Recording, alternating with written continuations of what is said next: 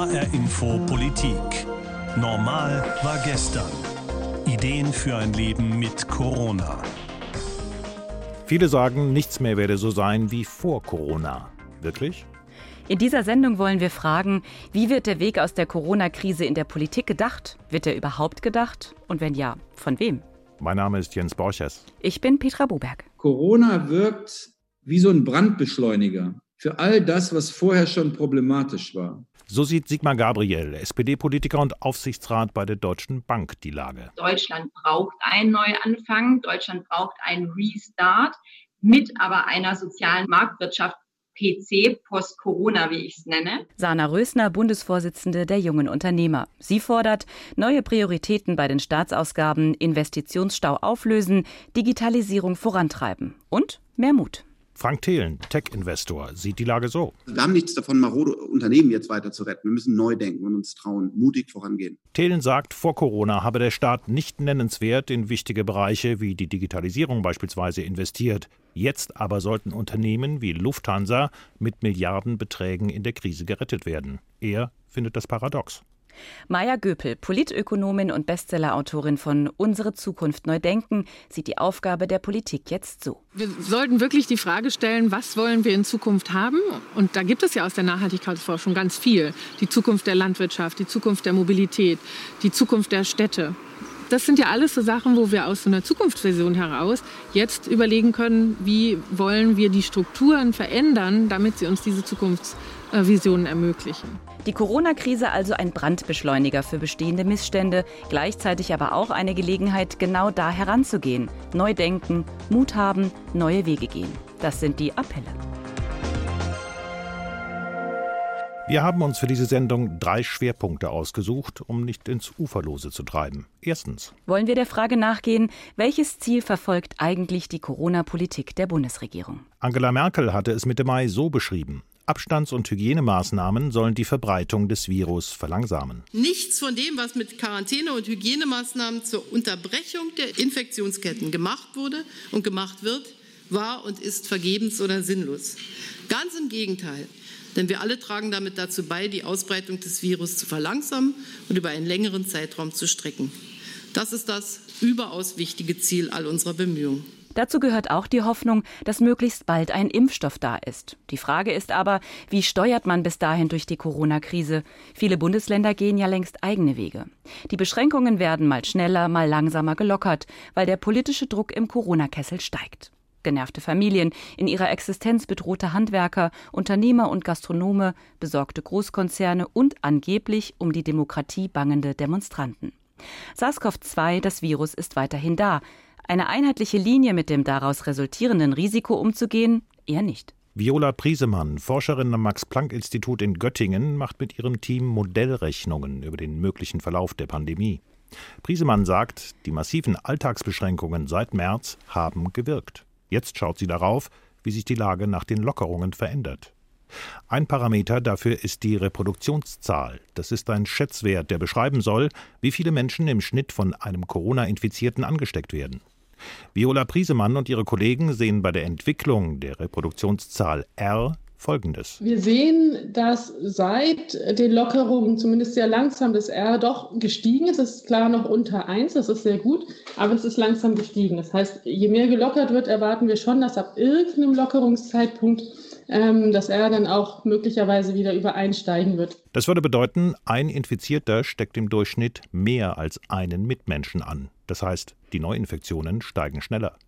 Wichtig beim R-Wert ist, er beschreibt das Infektionsgeschehen, das bereits zwischen einer und zwei Wochen zurückliegt. Genauer geht es leider nicht. Wie dann jeweils reagiert werden muss, das bestimmt die Politik. Und Politiker entscheiden das unter vielen Aspekten. Epidemiologische Argumente, wirtschaftliche Überlegungen, Stimmung in der Bevölkerung. Die wirtschaftlichen Folgen, auch die Konsequenzen für Kinderbetreuung und Schulen, die scheinen zurzeit weit im Vordergrund zu stehen. Viola Priesemann meint, Pandemieeindämmung und Wirtschaftsinteressen müssten aber keineswegs ein Gegensatz sein. Nehmen wir die jüngsten Beispiele auch bei den Paketdiensten oder Schlachthöfen. Ähm, dort war es ja häufig so, dass schon sehr, sehr viele Menschen infiziert waren und dann der ganze Standort geschlossen werden musste. Das ist weder für die Menschen noch für die Wirtschaft ist das eine gute Perspektive. Um die Menschen zu schützen und um solche Standortschließungen zu vermeiden, ist es gut, solche Ausbrüche so früh wie möglich zu erkennen. Dafür, meint Viola Priesemann, müsse zweierlei getan werden. Möglichst zielgenau und massenhaft testen. Außerdem konsequent die Kontakte nachverfolgen, die Infizierte hatten, um jeden Ausbruch möglichst rasch unter Kontrolle zu kriegen. Je mehr die Beschränkungen gelockert werden, desto größer erscheint das Risiko eines Rückschlags. Mehr als 200 Infizierte nach einem Gottesdienst in einer Baptistengemeinde in Frankfurt. Über 100 Infizierte nach privaten Feiern in Göttingen. Und jetzt öffnen in den meisten Bundesländern Schulen und Kindertagesstätten wieder. Viola Priesemann beschreibt das so. Es ist immer noch eine große Diskussion, wie riskant ist es, die Schulen zu öffnen, wie riskant ist es, die Kindergärten zu öffnen, wie viel Risiko tragen wir im öffentlichen Nahverkehr. All das wird man über die nächsten Wochen eben rausfinden. Und die Hoffnung ist, dass man das so vorsichtig macht und so ausreichend langsam lockert, dass man dann die Lockerungen, die zu viel waren, auch wieder zurücknehmen kann. Das Robert Koch Institut sagt, in Deutschland sind pro Woche eine Million Tests auf SARS-CoV-2 möglich. In der letzten Maiwoche wurden aber gerade mal 350.000 Personen getestet. Gesundheitsminister Jens Spahn plant jetzt systematische Corona-Tests in Kitas, Schulen, Krankenhäusern und Pflegeheimen, um die Epidemie weiter einzudämmen. Welche Politik sehen wir also in Sachen Corona-Eindämmung? Die Gemeinsamkeit aller beschränkt sich zunächst einmal auf Angela Merkels Mahnung. Mindestabstand halten, Mund-Nasenschutz wo vorgeschrieben, Hände waschen. Darüber hinaus wird es unübersichtlich. Die Bundesländer gehen unterschiedliche Wege. Aus der Bundesregierung ist immer weniger dazu zu hören. Wir haben Professor Stefan Becker gefragt, den Leiter des Instituts für Virologie an der Universität Marburg, welche Strategie er sieht. Diese Lockerungen, die wir jetzt seit den letzten zwei Wochen oder so sehen, die sind ja natürlich gefährlich in dem Sinne, als neue Infektionen auftreten können dadurch. Und auf der anderen Seite, glaube ich, gilt das, was wir die ganze Zeit jetzt auch schon gesagt haben, dass es unbedingt notwendig ist, dass solche Lockerungen kommen. Und das Entscheidende wird jetzt sein, wie man eben mit den Lockerungen umgeht und wie man mit den Infektionen umgeht, die möglicherweise durch diese Lockerungen auftreten. Becker selbst ist mit seinem Team an der Erforschung eines Impfstoffs gegen das Coronavirus beteiligt. Die Lockerungen findet der Marburger Virologe ebenso notwendig, wie konsequent alle Kontakte von Neuinfizierten zu verfolgen und sie sofort in Quarantäne zu schicken. Becker meint, durch die Lockerungen und das Reisen in den Sommerferien werden neue Infektionen kommen, aber die sollten so gering wie möglich gehalten und die Infektionsketten so schnell wie möglich unterbrochen werden. Dieses Vorgehen ist bei Infektionskrankheiten üblich, sagt Stefan Becker. Und er wundert sich ein wenig über die Debatte, die aktuell geführt wird. Massentests auch bei Menschen ohne Krankheitssymptome, die hält Becker für zu teuer und zu wenig zielgerichtet. Aber? Also ich glaube, es ist eine gute Idee im Moment, dass man tatsächlich alle Menschen, die bei den niedergelassenen Ärzten auftauchen mit einer respiratorischen Infektion, einfach mal abstreicht und von denen testen lässt, ob die jetzt an Influenza oder an Covid-19 erkrankt sind. Dass die Bundesregierung nicht nur auf den einen Impfstoff setzt, sondern auch auf die Verfügbarkeit von Medikamenten gegen das Coronavirus, das findet der Professor aus Marburg stimmig. Ich glaube, in dem Fall ist es sicher wichtig, dass man sowohl einen Impfstoff ähm, oder Impfstoffe entwickelt, aber auch Medikamente und dass man dazu eben diese ganzen Strategien weiterverfolgt, die eben jetzt nicht auf medikamentöse oder, oder Impfstofftherapie zielen, wie dieses Abstand halten, diese Masken tragen, da wo es notwendig ist und auch eben zu testen bei, bei Menschen, die eben an einer respiratorischen Infektion erkrankt sind, also zumindest mal bei denen.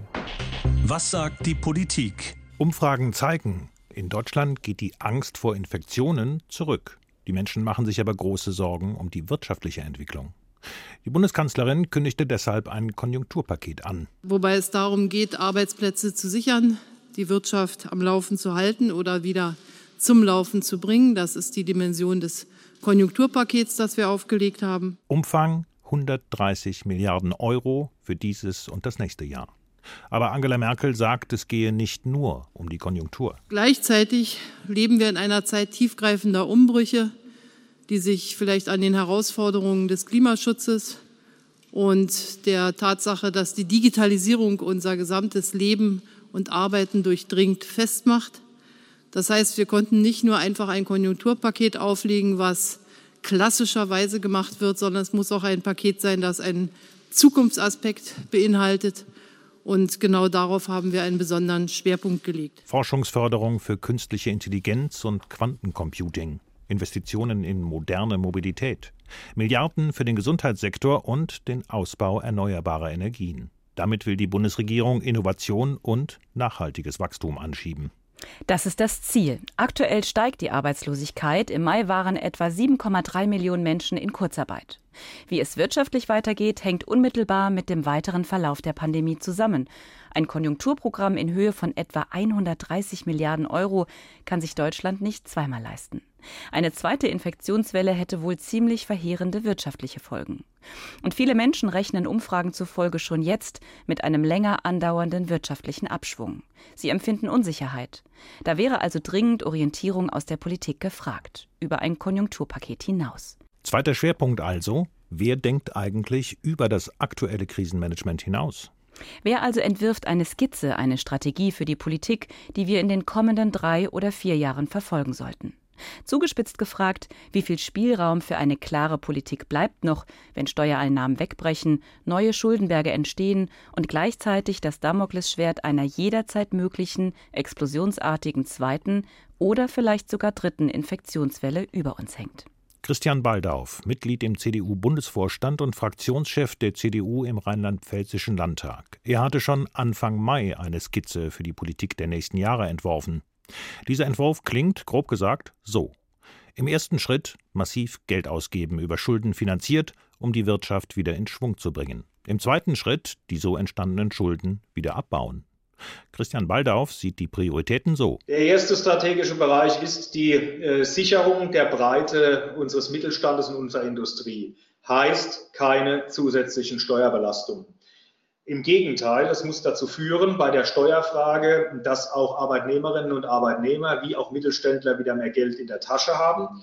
Wir haben jetzt die Situation, dass wir Millionen in Kurzarbeit haben und damit geht natürlich die Kaufkraft auch nach unten. Bei einer Binnenkonjunktur, die Sie brauchen, müssen Sie den Menschen mehr Geld geben, mit der Konsequenz Abschaffung des Soli, dringende Forderung.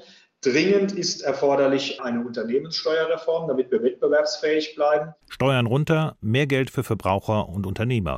Wenn so viel Geld ausgegeben wird, generiert durch Neuverschuldung, wofür soll es dann ausgegeben werden? Christian Baldauf. Es wird im Wesentlichen im Wirtschaftsbereich darauf ankommen, dass wir uns zukünftig digital wesentlich besser aufstellen. Und das beginnt bei uns allen. Und jetzt kommen wir auf eine Landesaufgabe im Bildungsbereich weil sie das nicht auseinanderdividieren können. Sie brauchen eine digital gut ausgestattete Bildung, um dann auch im weiteren Wirtschaftsleben davon zu profitieren. Digitalisierung auch und vor allem im Bildungsbereich also. Unterstützung umweltschonender Investitionen in der Industrie, auch dafür macht sich Baldauf stark. Beispiel Autoindustrie. Wenn Sie die Antriebstechniken beispielsweise sehen, bin ich ein großer Fan der Weiterentwicklung des Wasserstoffes, auch für Fahrzeuge. Da gibt es noch viel zu wenig, da kann man viel mehr machen. Und wenn Sie es technologieoffen begreifen, reden wir dann bitte nicht mehr nach der Krise nur noch über Elektromobilität und oder Diesel, sondern bitte ganz frei auch mit synthetischen Kraftstoffen und anderen Dingen. Immer unter dem Blickwinkel, ich wiederhole es nochmal, enge Verzahnung Industrie mit Umwelt. Im Gesundheitswesen, das ist eine Lehre aus der Corona-Pandemie, will Christian Baldauf auch Veränderungen. Wir müssen weg im Gesundheitssystem von der reinen Kostenfrage. Gesundheit ist wesentlich mehr als ein Kostenfaktor. Baldauf findet jetzt ziemlich viele seiner Vorschläge im Konjunktur- und Zukunftspaket der Bundesregierung wieder. Der Solidaritätszuschlag allerdings, der bleibt. Eine Unternehmenssteuerreform ist nicht in Sicht.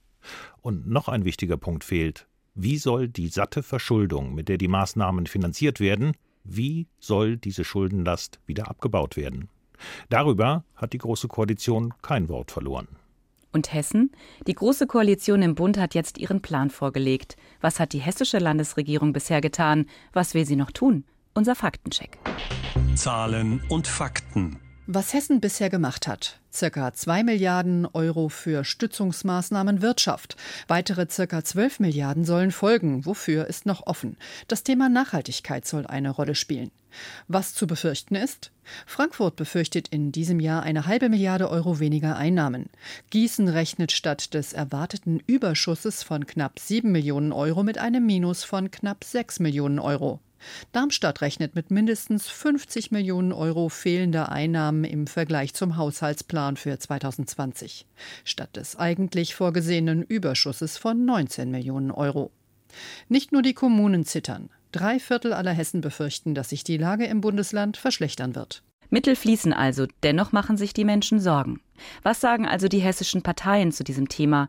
Das habe ich unsere Landtagskorrespondentin Heidi Radwilas gefragt. Also das darf man sich nicht so vorstellen, dass es eine eigene Zukunftstaskforce gibt wegen Corona, sondern für die Ausrichtung eines Landes für die Zukunft ist natürlich immer die Regierung zuständig, auch in Zeiten von Corona. Und da gibt es eben zum einen das Kabinett, also Ministerpräsident und die Minister, die sich kümmern sollen. Aber zum anderen wurde hier in Hessen eben tatsächlich wegen Corona das sogenannte Corona-Kabinett eingerichtet. Und Regierungssprecher Buser, der sitzt auch mit dabei, der hat gesagt, natürlich geht es da eben auch um Fragen, was kann man eigentlich aus der Corona Corona-Krise lernen? Wie kann man sich aufstellen, damit möglicherweise ähnliche künftige Krisen besser bewältigt werden können? Und welche Chancen ergeben sich auch für Hessen? Und welches Bild zeichnet denn die hessische Politik für die Krise nach Corona für Hessen? Ja, also im Grunde ist das weniger ein Bild als eher eine Skizze, würde ich sagen. Das liegt natürlich zum einen äh, in der Natur der Sache, denn in Zeiten von Corona, da ist es noch unsicherer geworden in unseren modernen Zeiten, ja. Äh, das heißt, man weiß ja zum Beispiel noch nicht mal, kommt vielleicht eine zweite Infektionswelle. Also man kann schwer, schwerer planen, schwerer Entscheidungen treffen. Deshalb eben eher eine Skizze. Aber wie die aussieht oder aussehen soll, sagt Regierungssprecher Buser, das werde man jetzt auch in dem zweiten Nachtragshaushalt schon sehen können, den die Landesregierung jetzt gerade bearbeitet. Der soll ja in den nächsten Tagen vom Kabinett beschlossen werden. Und wie der ganz genau aussieht, dieser Entwurf, das wissen wir noch nicht. Aber es wird viele, viele Milliarden extra noch mal geben müssen. Und es soll äh, laut Landesregierung zwei Schwerpunkte mit Zukunftsnatur sozusagen geben. Einmal Digitalisierung und Nachhaltigkeit. Aber Digitalisierung und Nachhaltigkeit sind das nicht Themen, die die Politik ohnehin auf der Agenda haben sollte. Also das ist ja nicht wirklich innovativ. Richtig, und das kritisiert zum Beispiel bei Digitalisierung auch die Opposition im Hessischen Landtag. Erinnern wir uns mal, als Mitte März äh, wegen Corona die Schulen in Hessen geschlossen werden mussten und viele Unternehmen und Behörden ihre Mitarbeiter ins Homeoffice schicken mussten, da hat sich gezeigt, Hessen ist auf sowas überhaupt nicht eingestellt. Es fehlt zum Teil immer noch schnelles Internet, es fehlt die Ausstattung mit digitalen Endgeräten, es fehlt insgesamt an digitaler Kompetenz bei vielen Unternehmen, bei Behörden, in der Schule. Das heißt, die Opposition hat wirklich sehr laut geschimpft, dass jetzt möglicherweise tausende Schüler abgehängt äh, werden könnten in dieser Situation, weil die Landesregierung die Digitalisierung der Schulen schlicht verschlafen habe. Heißt, Corona hat hier quasi wie in so einem Brennglas gezeigt, dass dringend nachgearbeitet werden muss. Aber das soll jetzt offenbar schnell passieren. Stichwort eben Nachtragshaushalt. Da soll eben Digitalisierung ein Schwerpunkt sein. Deshalb nicht nur die Digitalisierung der Schule, sondern insgesamt Digitalisierung, denn es geht ja auch in Hessen um die Arbeitsplätze von morgen. Du hast natürlich recht. Das ist nicht unbedingt innovativ, aber zumindest könnte jetzt durch Corona etwas einen richtigen Schub bekommen, was längst hätte gemacht werden müssen. Und wie reiht sich das, was Hessen da jetzt macht, was du auch gerade beschrieben hast, äh, in die Politik der Bundesregierung oder sogar die Politik der EU in Zeiten Coronas ein? Ich sage jetzt mal Beispiele, die EU, äh, der Bund, die Länder, sie alle nehmen jetzt auch wieder viele hunderte Milliarden, man muss sagen Billionen äh, Euro in die Hand um etwas zu erreichen auf Pump, und zwar zu erreichen das Kernziel, dass man nämlich Wirtschaft und Gesellschaft erstmal stabil hält, auch für die Zeit nach Corona. Das heißt, man will das erhalten, was wir uns an Wohlstand und Lebensstandard aufgebaut haben. Das ist auch in Hessen so. Aber es fordern eben doch viele Gruppen, ja, wenn man schon so viel Geld in die Hand nimmt, dann muss es wenigstens ein paar Weichen geben. Stichwort Nachhaltigkeit. Da hat beispielsweise Hessens Umweltministerin Priska Hinz die ist ja auch Vorsitzende der Umweltministerkonferenz der Länder gefordert, dass Corona-Hilfen unbedingt an Nachhaltigkeitsziele eben gekoppelt werden müssten, noch viel stärker. Und äh, diese Forderung, die gibt es im Bund, die gibt es auf äh, Ebene der EU. Und die finden eben auch tatsächlich Niederschlag hier und da, auch in Hessen. Ich habe es gesagt, Stichwort hier der Nachtragshaushalt, der soll auch auf Nachhaltigkeit setzen. Wie es genau aussieht, wissen wir noch nicht.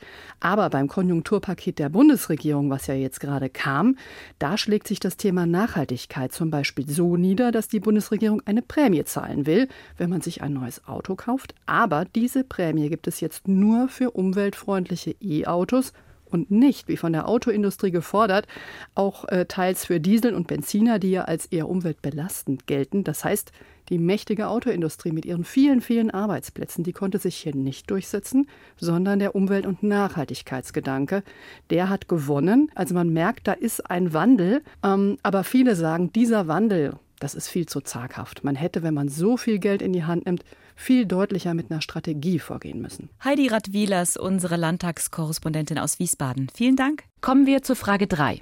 Was wird denn eigentlich gebraucht in den Landkreisen und Kommunen? Bis zur Corona-Pandemie hatten nur wenige auf der Rechnung, dass ein Virus Auslöser für eine massive weltweite Rezession werden könnte. Jetzt versuchen Bundes- und Landesregierungen darauf eine Antwort zu finden. Die Frage ist, wissen sie auch, was wirklich an der Basis gebraucht wird? Frank Matjaske ist Landrat im Odenwaldkreis. Dort gab es verhältnismäßig viele Infektionen, nicht zuletzt in Pflegeeinrichtungen. Mittlerweile hat sich die Lage entspannt. Auch im Odenwaldkreis ist die Kurve der Neuinfektionen deutlich abgeflacht. Über die wirtschaftlichen Folgen der Krise kann Landrat Matjaske momentan noch nicht viel sagen. Es werde sich erst in den kommenden Wochen herausstellen, wie hart die Wirtschaft im Landkreis getroffen wurde. Das Gesundheitssystem im Landkreis, sagt Matjaske, habe jedenfalls ordentlich funktioniert. Ärzte, Kreiskrankenhaus und Gesundheitsamt im Zusammenspiel. Aber das musste auch unbedingt gut funktionieren. In der Krise war der Odenwaldkreis froh, dass benachbarte Landkreise Patienten, die Intensivpflege brauchten, aufnehmen konnten. Landrat Matjaske sagt deshalb: Für mich ist der Schwerpunkt klar, aber der ist kein anderer wie vor Corona. Äh, wir müssen unser Kreiskrankenhaus finanzieren. Und ich erhoffe mir, dass einfach kleine kommunale Krankenhäuser einen anderen Stellenwert in dieser Krise bekommen werden und dass da wirklich ein verschobener Schwerpunkt auch bei der Förderung von Bund und Land in Zukunft zu finden ist. Das Gesundheitsamt muss also auch künftig vernünftig ausgestattet sein. Der Odenwaldkreis braucht dringend mehr Ärzte, mehr Pflegepersonal. Denn wenn Menschen darüber nachdenken, tatsächlich aus der Stadt heraus und hinein in den Landkreis zu ziehen, dann stellen sie in aller Regel drei Fragen sagt Landrat Matjaske. Wie sieht es mit der Bildung aus? Wie sieht es mit der Gesundheitsversorgung aus? Wie sieht es mit dem Breitband aus? Der Odenwaldkreis hat in der Krise verschiedene Erfahrungen gemacht. Erstens das Chaos mit dem digitalen Lernen, nachdem die Schulen geschlossen worden waren. Da fehlte eine ausreichende Infrastruktur, da fehlten Kenntnisse beim Lehrpersonal, da fehlte eine einheitliche digitale Plattform. Das alles ist also dringender Handlungsbedarf. Zweitens, viele Menschen arbeiteten von zu Hause aus. Das wird teilweise bleiben, meint der Landrat. Schon vor Corona hatte Frank Matjaske da eine Chance für den ländlichen Raum gesehen. Ich bin überzeugt, dass, wenn es an die Bewertung bei den Unternehmen geht, wie gut hat unser Unternehmen funktioniert, auch trotzdem, dass viele, viele Leute im Homeoffice waren, dass die mit Sicherheit positiv ausfällt. Und viele Firmen heute schon darüber nachdenken, und das ist ja auch nachzulesen, dass sie diesen Schritt gar nicht mehr rückgängig machen. Und je ruckelfreier eine Leitungsanbindung dann natürlich in die ländlichen Räume ist, umso mehr Potenzial hat man auch, attraktive Wohnregionen in ländlichen Räumen zu erschließen. Da also sieht der Landrat des Odenwaldkreises die strategischen Schwerpunkte für den Weg aus der Krise. Investitionen, Förderprogramme für die zwölf Kommunen seines Landkreises, die unter wegbrechenden Steuereinnahmen leiden werden. Dass jetzt solche Förderprogramme kommen werden, das ist beschlossene Sache. Wann sie kommen werden, das ist unklar. Aber die Erfahrung hat Landrat Matjaske eines gelehrt. Je einfacher ein Förderprogramm gestrickt ist, je unkomplizierter ich es umsetzen kann, umso schneller wird auch Geld in der Wirtschaft ankommen. Und das ist die zentrale Forderung. Schon in der Vergangenheit hat sich immer wieder gezeigt, Investitionsprogramme des Landes und des Bundes waren zu kompliziert. In den Rathäusern der Kommunen waren gar nicht die Kapazitäten vorhanden, um ewig lange Anträge versehen mit babylonischen Förderrichtlinien auszufüllen und damit entsprechende Fördergelder überhaupt abzurufen. Deshalb sagt Landrat Matjaske jetzt in Richtung Landesregierung, wenn jetzt Investitionsprogramme aufgelegt werden, macht es schlicht und gebt uns mehr Zeit als bisher üblich. Investitionen ins Gesundheitswesen, in Bildung, in digitale Infrastruktur, das steht auf der Bedarfsliste des Odenwaldkreises ganz oben. Das stand allerdings auch schon vor der Corona-Krise dort ganz oben. Aber so wie die Krise schonungslos offenlegte, wo die Schwächen Deutschlands liegen, so könnte sie auch jetzt dazu führen, dass massiv und gezielt investiert wird, um diese Schwachstellen auszumerzen. Was sagt die Wissenschaft? Virologe Rainer Becker und Physikerin Priesemann haben wir schon im ersten Teil der Sendung gehört. Was aber sagt der Politikwissenschaftler und Philosoph Professor Rainer Forst von der Frankfurter Goethe-Universität zu den Plänen der Politik, jetzt Schwächen Deutschlands gezielt zu überwinden? Professor Forst nennt das das Paradox in der Krise. Dieses Paradox zeige sich auch in der Corona-Krise. Sie zeige deutlich die Schwachstellen der Gesellschaft, was schiefläuft, wo umgesteuert und investiert werden müsse.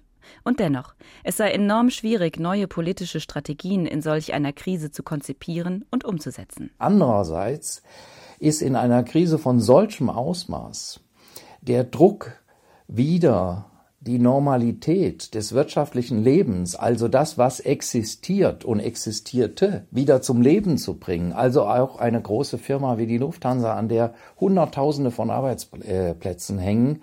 Ähm, der Druck wächst genauso wie der Wunsch, diese Krise als ein, ähm, ein Momentum der Veränderung wahrzunehmen. Das Momentum der Veränderung muss ganz bewusst gestaltet werden, sagt der Politologe. Natürlich schafft die gegenwärtige Entwicklung eine gute Gelegenheit für einen sozial-ökologischen Umbau Deutschlands, den aktuell so viele fordern. Bislang sieht Forst aber zu wenig Ideen, Pläne oder Antworten darauf von Seiten der Bundesregierung oder der hessischen Landesregierung. Und er befürchtet, je länger die Krise anhält, desto kleiner werde der Spielraum, die Schwachstellen Deutschlands auszumerzen. Einfach weil der Druck wächst, dass nicht noch mehr Arbeitsplätze verloren gehen. Das Window of Opportunity, also die, die Tür, die für Veränderungen dadurch aufgemacht wird, wird zugleich auch wieder zugemacht, zumal man ja wissen muss, äh, dass so sehr wir jetzt wieder in nationalen Kategorien denken und wir müssen wissen, dass strukturelle Veränderungen des ökonomischen Systems, so nötig sie sind, eigentlich innerhalb eines Landes kaum geschafft werden können. Rainer Forst befürchtet, dass die Corona-Krise ein, wie er sagt, Ungleichheitsbeschleuniger wird. Eine Gesellschaft sei nur so gut und so gerecht, wie sie Maßnahmen treffe, die den schlechtest Gestellten zugutekommen. Aus seiner Sicht ist deshalb Folgendes notwendig. Investitionen ins Gesundheitswesen, in Bildung, in bessere Arbeitssituationen für Frauen oder für Niedriglohngruppen, also Menschen, die im Supermarkt, in der Pflege oder der Landwirtschaft arbeiten. All das sehe er zurzeit nicht.